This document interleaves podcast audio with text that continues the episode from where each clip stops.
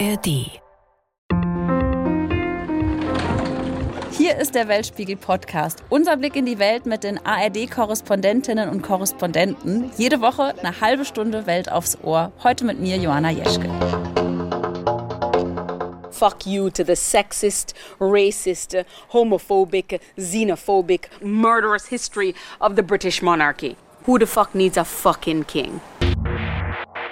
Das war die jamaikanische Dichterin Stacey Ann Chin und ihr verbaler Mittelfinger an den neuen britischen König. Was sie also von Großbritannien und von King Charles III. so hält, ist ziemlich eindeutig und, Spoiler Alert, mit dieser Meinung ist sie gar nicht alleine.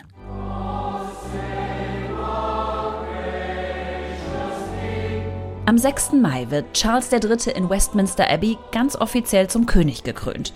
Zum König des Vereinigten Königreichs und von 14 weiteren Staaten, alles ehemalige Kolonien, darunter Jamaika, aber auch Länder wie Kanada, Australien und Neuseeland. Von all diesen Ländern ist Charles immer noch das offizielle Staatsoberhaupt. Bis vor kurzem war auch noch der Karibikstaat Barbados auf der Liste, aber die Insel hat 2021 die Monarchie abgeschafft und andere würden es gern genauso machen. Charles weiß, dass er da äh, eine extrem heikle Operation vor sich hat, wenn er den Laden noch zusammenhalten will. Also er kann Glück sein, wenn er nicht noch mehr abbröckeln in der nächsten Zeit. Das war Annette Dittert, unsere ARD-Korrespondentin in London. Mit ihr spreche ich gleich unter anderem darüber, warum das britische Königshaus sich so schwer damit tut, sich bei den ehemaligen Kolonien zu entschuldigen. Aber zuerst schauen wir mal nach Barbados. Da ist nämlich unsere Korrespondentin Marie-Christine Bösegrad unterwegs für einen Weltspiegelbeitrag. Hi Marie. Hi Johanna. Marie, das klingt jetzt erstmal nach einem Widerspruch. Warum seid ihr ausgerechnet nach Barbados gereist, die die Monarchie abgeschafft haben, für einen Beitrag rund um die Krönung von König Charles? Äh, ich finde, das ist kein Widerspruch, weil eben Großbritannien und Barbados trotzdem eine sehr enge und sehr schmerzhafte Geschichte miteinander verbindet. Also Barbados war eine der ersten Überseekolonien der Briten und zwar für 300 Jahre. Und man weiß, dass das Königshaus äh, vom Sklavenhandel auch profitiert hat. Also obwohl äh, Barbados inzwischen eine Republik ist und das nicht mehr der König von Barbados sein wird, so ist doch die Verbindung nach wie vor sehr eng. Also fast jeder äh, Barbadier und jede Barbadierin hier, die schwarze Vorfahren hat, hat eine eigene Geschichte von versklavten Ahnen sozusagen. Und insofern ist es für uns schon ein interessanter Blick, wie hier ehemalige Kolonien auf diese Krönung blicken, weil es neben eben schon auch Erwartungen auch von hier gibt an den König Charles oder Neugier, wie er sich verhalten wird zu diesem Thema Reparationen, Wiedergutmachung, vielleicht auch einer formellen Entschuldigung. Und mit wem bist du da unterwegs? Wen triffst du, um diese Geschichte zu erzählen? Wir sind vor allem unterwegs mit einem Historiker, Pedro Welch, der ist 73 Jahre alt und er hat quasi sein Leben dieser Frage nach Gerechtigkeit gewidmet. Vielleicht auch, kann man mal sagen, der Frage der Reparation. Er ist Historiker und war jahrelang Vorsitzender einer Taskforce von Barbados zu diesem Thema der Wiedergutmachung. Er ist einerseits ein Experte und aber auch selbst betroffen, weil seine Vorfahren ähm, waren selber versklavt in Barbados und äh, er lebt auf einem Stück Land, was sein Ur, Ur, Ur, Urgroßvater, ich hoffe, ich habe jetzt kein Ur vergessen oder zu viel, auf jeden Fall äh, einer seiner Vorfahren auf Barbados gekauft hat und eben genau dieser Vorfahre, das hat er zurückverfolgt, war versklavt auf einer Pl Plantage äh, hier. Äh, wir sind mit ihm in die Archive gegangen, wo hinter vergilbten, riesigen Bücherdeckeln eben tausende solche Geschichten, tausende solche Schicksale schlummern. Ähm, wir waren mit ihm auf einer immer noch existierenden Plantage oder dort in der Nähe, weil wir nicht drauf durften. Äh, diese Plantage gehört bis heute einem Briten, einem Multimillionär und Parlamentarier von den Tories, Richard Drax. Und hier gibt es eben auf Barbados an diesem ganz konkreten Beispiel dieser Plantage Diskussionen, wie Wiedergutmachung aussehen könnte. Also ob man zum Beispiel diese Plantage eröffnet für ein Museum, ob äh, Richard Drax vielleicht in einen Fonds einzahlen äh, sollte. Man ist relativ deutlich äh, in offiziellen Stimmen zu sagen, man will keine individuellen Reparationen von Richard Drax. Aber es gibt schon die Erwartung, dass jemand, dessen Vorfahren so stark profitiert haben hier, ähm, auch etwas wieder gut macht. Äh, vielleicht kannst du uns noch mal erklären, was genau ist denn in dieser Kolonialzeit in Barbados passiert? Ja, also die Briten waren ab Ende der 1620er Jahre in Barbados. Sie verschleppten dann über die Jahrhunderte Zehntausende Sklaven dorthin, äh, machten quasi die Insel zu einer einzigen Zuckerrohrplantage. Also äh, Zehntausende Menschen mussten da quasi schuften für den äh, Hunger auf Süßes in Europa. Und Barbados wurde zu einem der reichsten Flecken auch äh, äh, quasi der Welt und eine sehr wertvolle Kolonie für die Briten.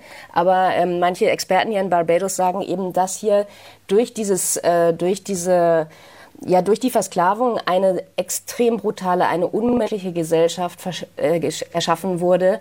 Ähm, und klar, die versklavten Menschen wurden eben wirklich wie Eigentum behandelt. Das kann man sich schon wirklich äh, so vorstellen. Wir haben hier Abschriften von Gesetzestexten aus dem Jahr 1661 gesehen, wo die Bestrafung äh, der Sklaven genau festgelegt wurde, also wie sie ausgepeitscht werden, dass sie Brandmale im Gesicht äh, bekommen sollten, wenn sie sich auflehnen. Also das sind wertvolle Dokumente natürlich, aber einer ganz brutalen Zeit.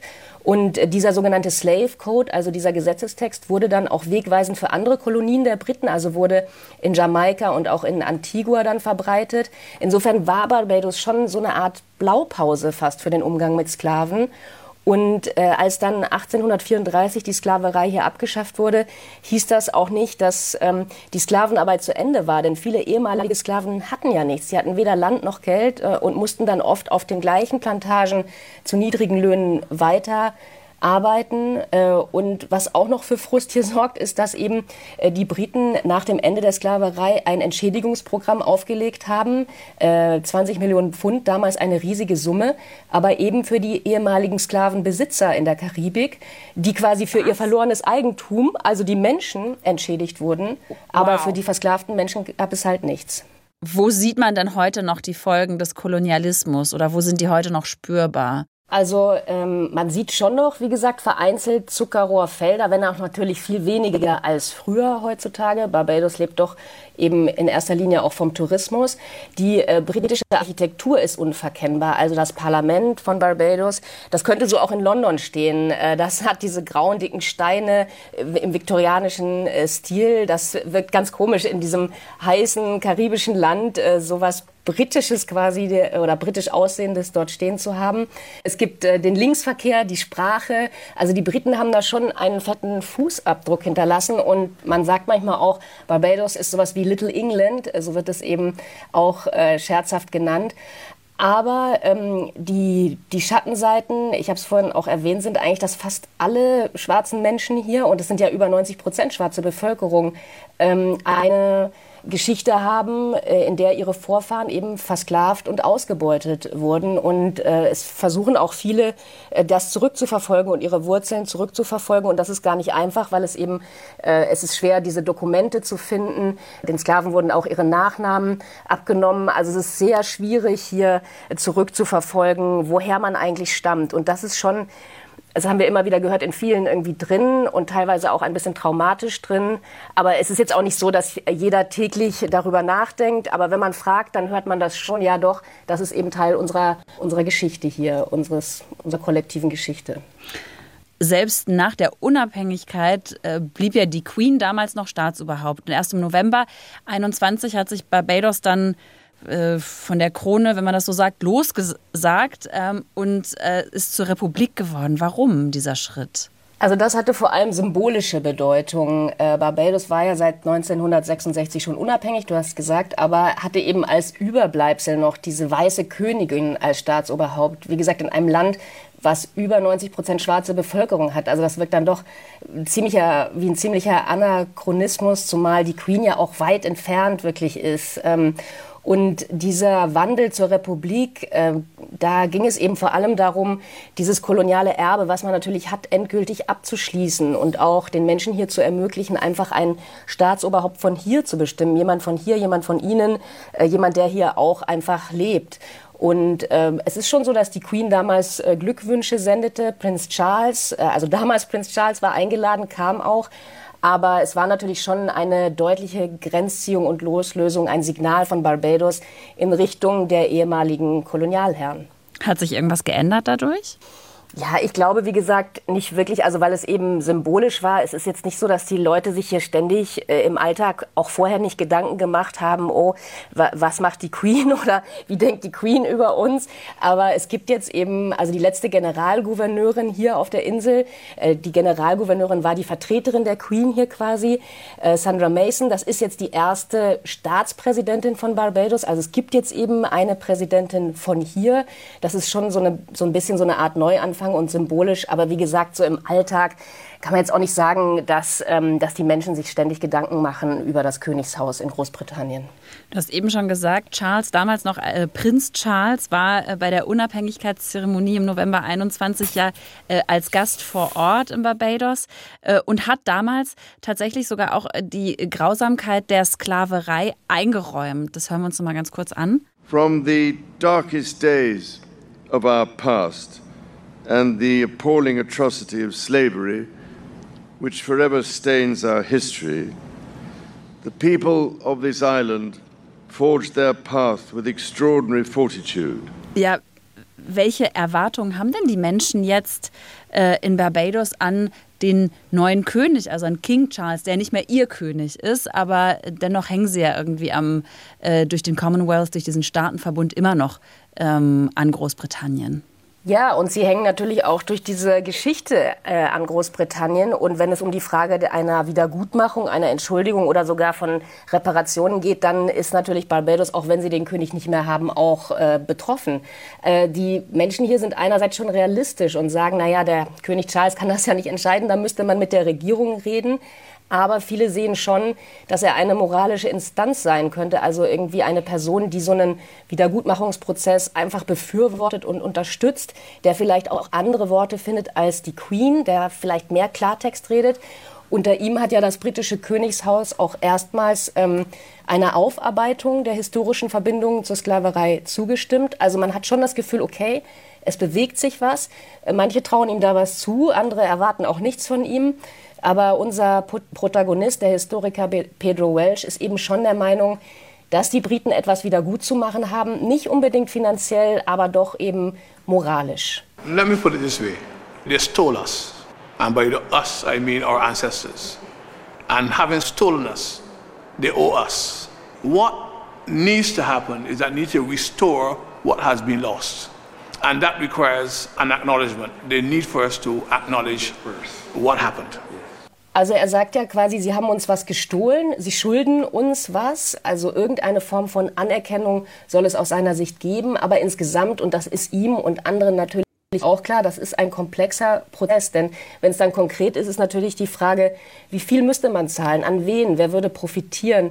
Äh, es gibt eine Reparationskommission der karibischen Gemeinschaft CARICOM, die hat einen Zehn-Punkte-Plan aufgestellt, der zum Beispiel eine formelle Entschuldigung umfasst, Entwicklungsprogramme, Bildungsprogramme. Aber wie gesagt, das wäre einfach ein sehr komplexes Unterfangen. Neben Barbados gibt es ja noch mehr Karibikstaaten, die auch noch unter der britischen Krone hängen, die also Prinz Charles als Staatsoberhaupt haben. Wie sieht es denn da aus? Gibt es da ähnliche Tendenzen wie das, was man auf Barbados eben schon gemacht hat? Diese Tendenzen gibt es auf jeden Fall auch in anderen Ländern. Äh, Jamaika diskutiert darüber, sich als Republik auszurufen. Äh, die haben derzeit noch König Charles als weißes Staatsoberhaupt, aber da gibt es eben die gleichen Diskussionen. Also will man nicht äh, sich loslösen von dieser kolonialen Vergangenheit, will man nicht ein eigenes Staatsoberhaupt aus den eigenen Reihen bestimmen. Und äh, die, die Diskussion geht doch deutlich in diese Richtung. Und ich rechne auch damit, dass das in den nächsten Jahren passieren wird. Doch die meisten, die sagen, wir schaffen quasi äh, den König als Staatsoberhaupt ab. Die meisten werden doch wahrscheinlich im Commonwealth bleiben, weil das eben auch einige Vorteile mit sich bringt. Das ist ja ein loser Staatenbund und da wird auch zum Beispiel Barbados künftig bleiben und sicherlich auch Jamaika, weil es eben da auch viele Vorteile gibt, also kulturelle Programme, Programme für Jugendliche, Stipendien etc. Also ähm, da sehe ich nicht, dass es da jetzt größere Absetzbewegungen geben wird. Ganz herzlichen Dank nach Barbados an Marie-Christine Böse, unsere ARD-Korrespondentin. Danke auch und viele Grüße. Und ihr habt es gehört, manchmal war die Leitung nicht ganz perfekt. Das liegt einfach daran, dass sie noch unterwegs ist. Und wir schauen jetzt mal nach Großbritannien. Dort klingt es aktuell immer mal wieder so. Das war Anfang April vor der Kathedrale in York. Hunderte Gegner der Monarchie haben sich Anfang April dort versammelt. Die halten Plakate hoch, rufen nicht mein König, als Charles aus einer Limousine aussteigt. Auch im eigenen Land schlägt dem neuen König also Kritik entgegen. Darüber spreche ich jetzt mit unserer ARD-Korrespondentin Annette Dittert in London. Hallo Annette. Hallo Johanna.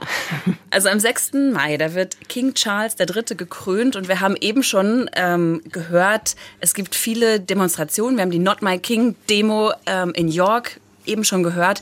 Ist denn das repräsentativ? Wie blicken die Menschen in Großbritannien dieser Krönungszeremonie entgegen? Also diese Bewegung, die gab es schon immer, die Republikaner.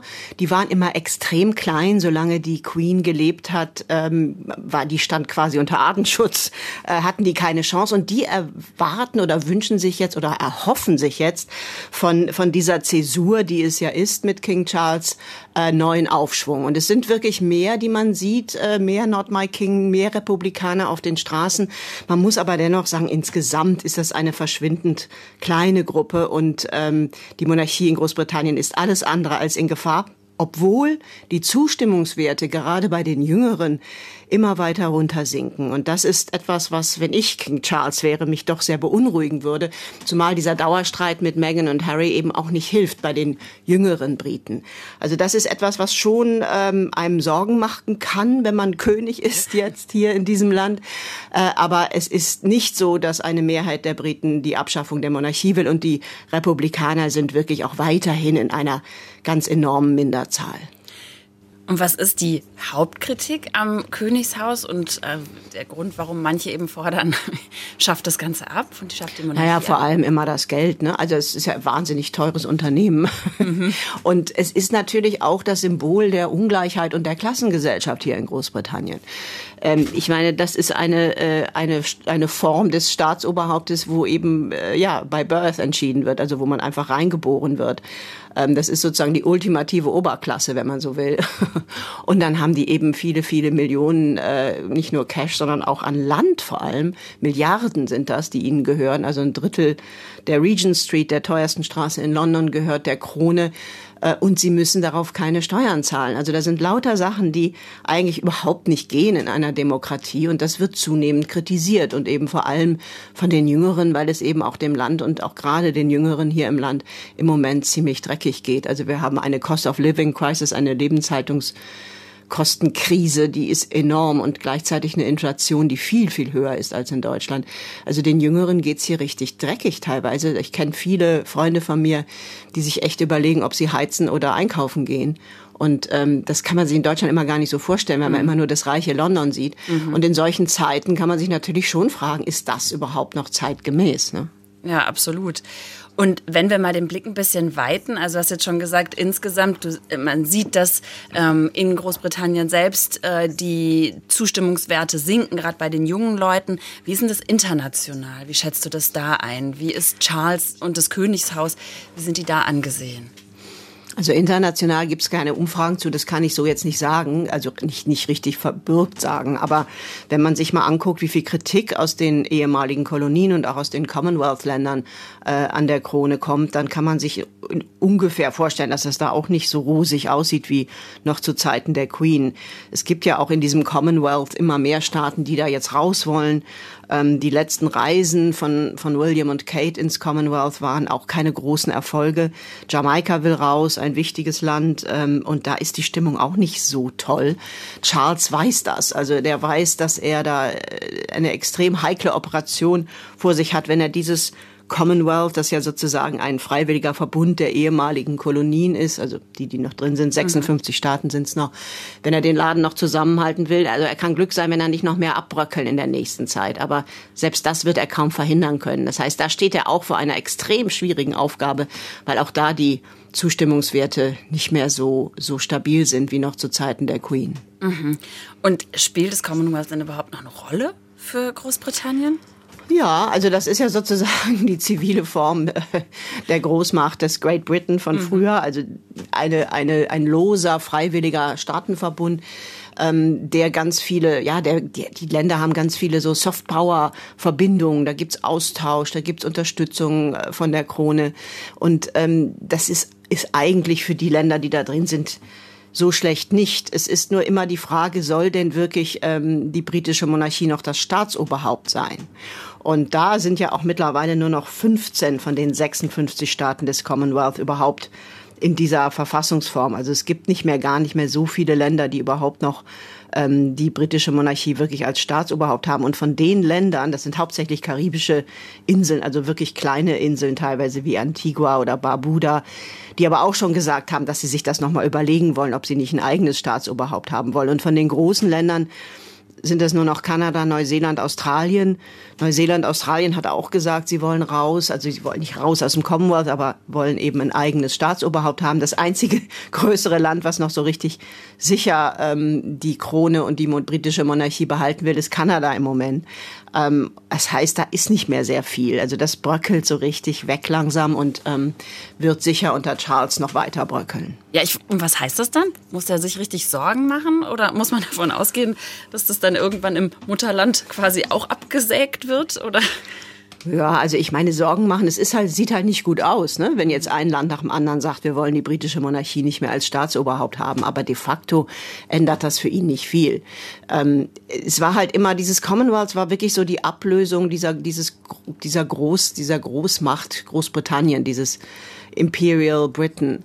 Ähm, und die Queen hat das immer sehr gepflegt weil das ihr wichtig war, weil sozusagen das eben auch noch diese globale Bedeutung Großbritanniens äh, repräsentiert hat, obwohl es eben keine koloniale Verbindung mehr war. Aber es hatte eben auch immer diesen Nachklang des Kolonial, der, der Kolonialzeit. Mhm. Und ähm, das ist eben auch heute im Jahr 2023 wird das auch anders gesehen als in den 60er, 70er oder in 50er Jahren, wo man das noch irgendwie ganz gut fand, dass es da so eine Königin gab. Das sehen eben viele von diesen ähm, Commonwealth-Ländern heute eben als schwierig an. Und ähm, die Queen selber, und das ist, glaube ich, auch wichtig zu verstehen, die hat halt auch immer sehr viel sich eingesetzt für diese Länder. Die war extrem, also fast avantgardistisch so in den 60ern.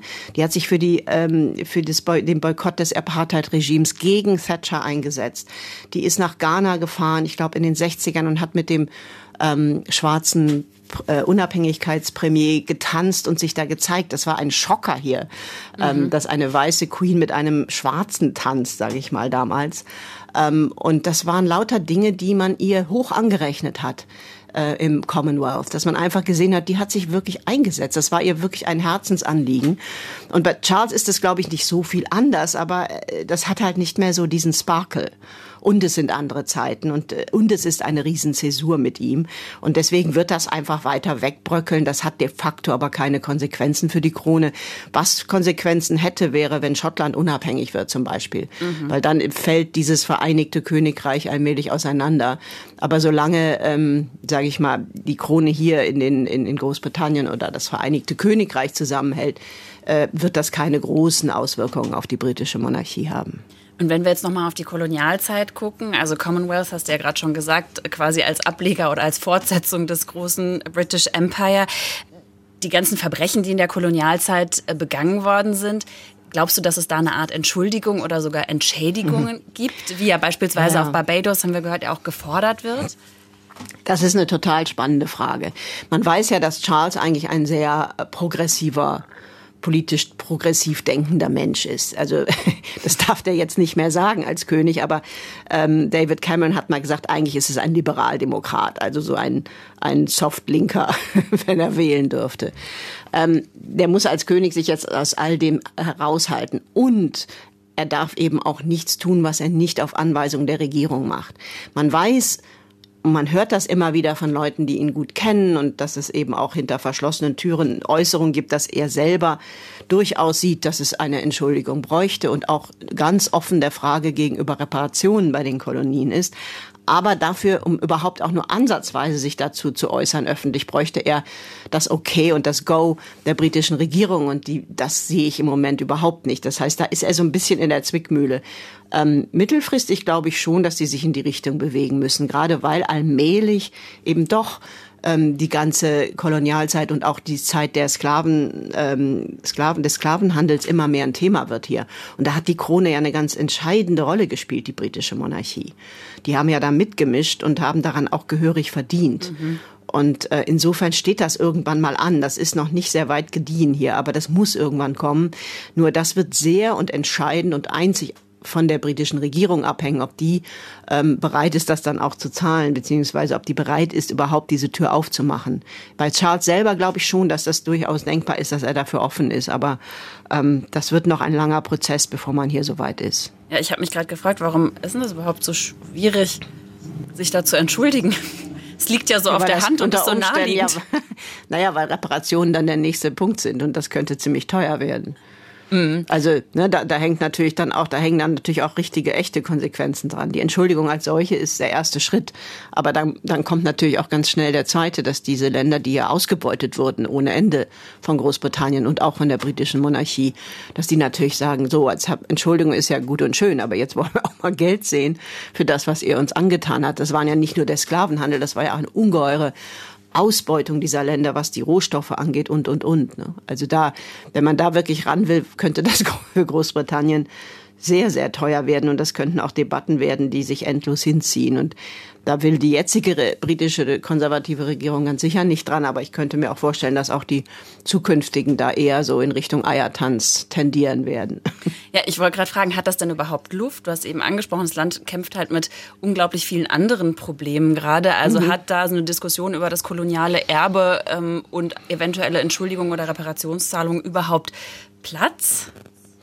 Das wird irgendwann kommen. Ne? Also das merkt man schon jetzt, dass eben es gibt. Großbritannien ist ja, das, das wissen auch viele nicht so viel, viel diverser, also diverser als Deutschland oder andere europäische Staaten.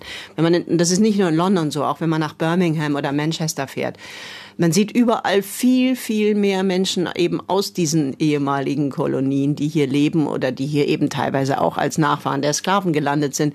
Das ist ein unheimlich diverses Land. Und gerade die jüngeren People of Color, die entdecken das zunehmend. Und das ist hier ein Riesenthema dadurch, viel größer noch als in Deutschland, weil es eben auch Leute gibt, die davon mittelbar betroffen sind. Und insofern wird man dieser Debatte hier nicht entkommen. Äh, Im Moment ist es so, dass die konservative Regierung versucht, die zu unterdrücken und versucht, so eine Art Kultur Culture War hier zu inszenieren, nach dem Motto, die sind alle woke, darüber wollen wir nicht reden. Mhm. Ähm, aber das wird irgendwann unumgänglich sein. Also diese Debatte wird kommen, beziehungsweise sie ist schon da, aber sie wird eben auch mehr Mainstream werden bald, glaube ich. Ganz herzlichen Dank an unsere ARD-Korrespondentin Annette Ditter. du wirst für uns die Krönungszeremonie, ich gehe davon oh ja. aus, ähm, in diversen ARD-Kanälen oh ja. begleiten. Es wird ein, äh, ein großes Fest, ja. Danke euch. Vielen Dank. Tschüss. Ciao. Aus London. Und das war der Weltspiegel-Podcast für diese Woche. Wenn euch die Folge gefallen hat, dann lasst uns doch eine positive Bewertung da. Das hilft anderen, diesen Podcast besser zu finden. Oder ihr abonniert uns, dann verpasst ihr auch keine Folge mehr. Redaktion hatte Paula Kersten, ich bin Johanna Jeschke.